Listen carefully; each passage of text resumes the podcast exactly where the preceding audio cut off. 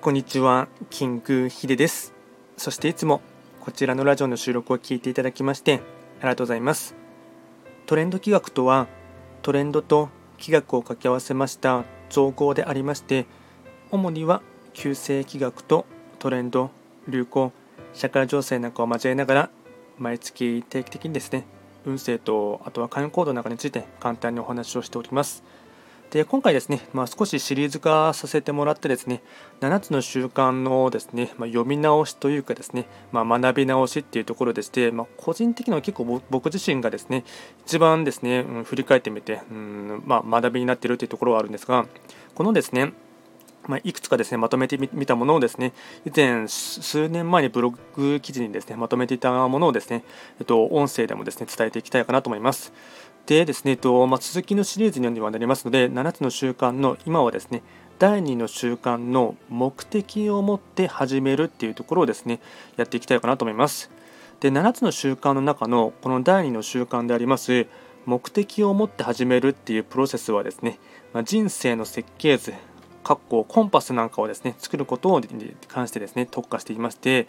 で著書でありますフランクリー・コビー博士もですねこの第2の習慣の目的を持って始めるっていうこなんでですね習慣が人生において最も重要でありでかつですねこの本の中でも一番重要なですね、まあ、ファクトというかですね重要な一番大事なポイントっていうところでして、まあ、素晴らしい恩恵をですねもたらしてくれるともですね彼自身もですねおっしゃっています。でビジョンの習慣っていうところがありまして原則がですね知的創造は物的創造に先立つっていうものがありまして要は全ての物事っていうのは2度作られるって言われているんですね。で第1に知的な創造、まあ、つまりは計画すること。で第2がですね物的な創造つまり実際に作り出す作業するっていうここです。とでしてであなたのですねビジョンについて少し考えていきたいかなと思うところがありまして例えばこんな質問をですね考えてほしいかなと思います。子供の頃あなたは大人になったら何になりたいと思っていましたか？でほんの少しだけですねこれを考えてほしいかなと思います。でかつですねあなたは現在なりたい自分になりずっとやりたいと思っていたことをやっていますか？でこれもですね正直に考えてほしいかなと思います。で一つですね引用文を紹介したいかなと思いますがシャクティン・ガワインという方のですね引用文ですね。人生の望むものがすでに目の前にあるかのように想像すればそれを実現させるきっかけとなる。で個人的なミッションステートメントを作成するっていうところがですね、まあ、大事なポイントの肝になりましてでミッションステートミッションステートメントっていうものはですね、まあ、人生のあらゆる場面で、まあ、英断を下すとか決断を下す自身のですね憲法のようなものになります。で作成にあたっていくつかステップがありまして、えっと、合計6ステップですね。まずステップ1がですね、アイデアを出す。でステップの2つ目が一休み、一休憩。で3つ目に自分の考えを集める。でステップ4が下書きを作成する。でステップ5がミッションステートメントを完成させる。で最後に定期的に見直して評価する。これがですね、合計6ステップでして、でここでまた一つ引用文を紹介したいかなと思いますが、ビクター・フランクルのですね、人生におけるミッションというものは、作るものではなく発見するものであるっていうところがありまして、まあ、メイクではなくてですね、ディスカバーというところですね。あとですね、ミッションに関連した目標を考えることで実現が近づいていくっていうところでして、長期目標を持って実現するための具体的な方法をですね、考えていきたいかなと思いますが、まあ、それは何を、なぜ、どのように、いつ、what, why, how っていうあと最後 when ですね。っていうことをですね自問してみてですね長期目標を達成しないといけない動機づけ理由を考えていきます。でそしてどのようにそれをですね達成するかっていうところを想像力をフルに使って考えていきます。で、まあ、ある種ですねこのミッションステートメントっていうのはですね自分自身のですね、えっと、発見というところがですねキーワードになりまして、えっと、自覚想像力良心という人間の独特の性質を利用して下記の質問にですね真剣に取り組んでほしいかなと思います。でまずですね自覚に関しての演習がですね、えっと、合計4つですね考えてほしいですね質問がありましてまずは1つ目。あなたが最も自分らしいと感じる時はどんな時だろうか？あなたが最も自分らしいと感じる時はどんな時か？2つ目。ビジネスにおいてあなたが本当にしたいことは何だろうか？ビジネスにおいてあなたが本当にしたいことは何だろうか、まあ、ビジネスは仕事って置き換えても構いません。で続いてですねプライベートにおいてあなたが本当にしたいことは何だろうか？プライベートにおいてあなたが本当にしたいことは何だろうか？最後に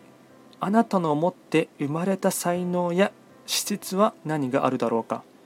あなたの持って生まれた才能や施設は何か？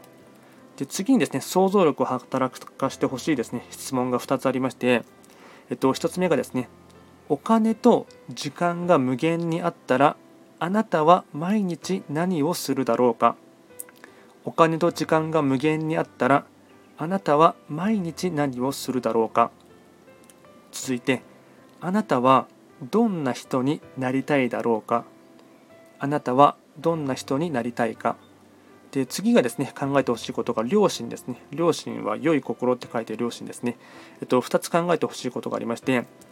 あなたが他の人のためにできる最も大切な貢献は何だろうか。あなたが他の人のためにできる最も大切な貢献は何だろうか。続いて今までいろんな理由でやってこなかったことで本当はすべきであると考えることはないだろうか。あるとすればそれは何か。今までいろんな理由でやってこなかったことで本当はすべきであると考えることはないだろうか。あるとすればそれは何。で効果的なミッションステートメントのですね条件がですねいくつかありまして、えっと、これがですね合計6個ありまして1つ目ですね人生の質を高める。果を生み出す効果性の原則を表現している。2つ目方向性と目的が示されている、まあ、ある意味コンパスですね。地図みたいな。で3つ目がですね自分にチャレンジを与え鼓舞するものである。4つ目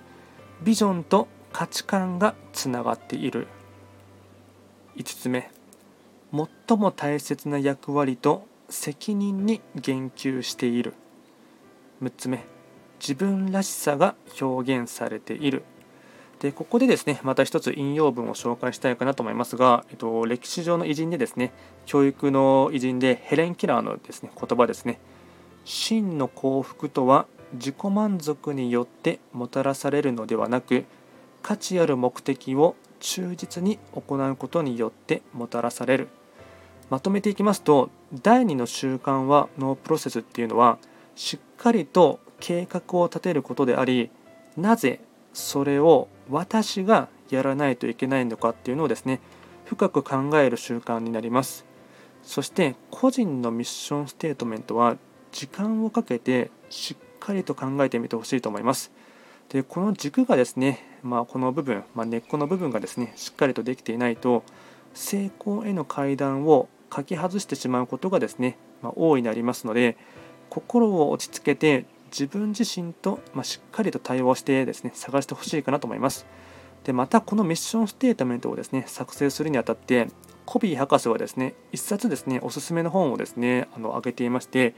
夜と霧っていうですね本がありまして、まあ、これはですねビクトール・イン・フランクルっていう方のですね実体験をもとに書かれた本でありまして、まあ、あらゆる、まあ、いわゆるですね第二次世界大戦の時のですね、えっと、捕虜されてしまってですね、まあ、罪のない人がですねあの刑務所でどんどんと次々とですね仲間たちがですね、えっと、死に追いやられてしまうというところをですねそういった実体験をですね元に描かれた、えっと、本がですね「夜と霧」